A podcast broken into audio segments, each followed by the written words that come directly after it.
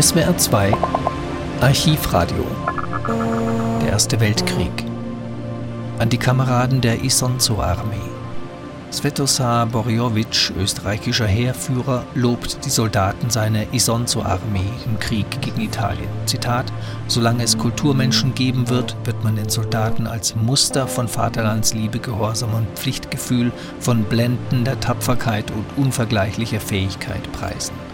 Aufgenommen 1916.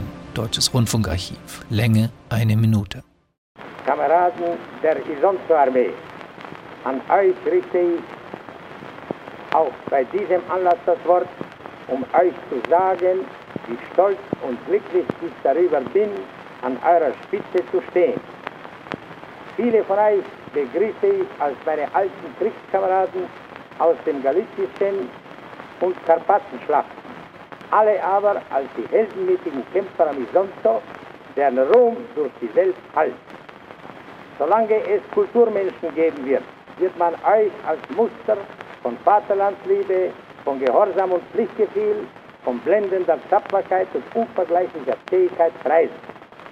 Den Namen Dobrdo, Monte Michele, Gerd, Podgora, Pevna, Oslavia, Monte Sabotino, Monte Santo, Zagora, Plava, Santa Lucia, Dolje, Mörsli und Vodilver, Kern, die durch eure Taten Weltklang gewonnen, werdet ihr gewiss viele neue hinzufügen wenn ich euren heißesten Wunsch erfüllen und das Signal geben darf, vorwärts.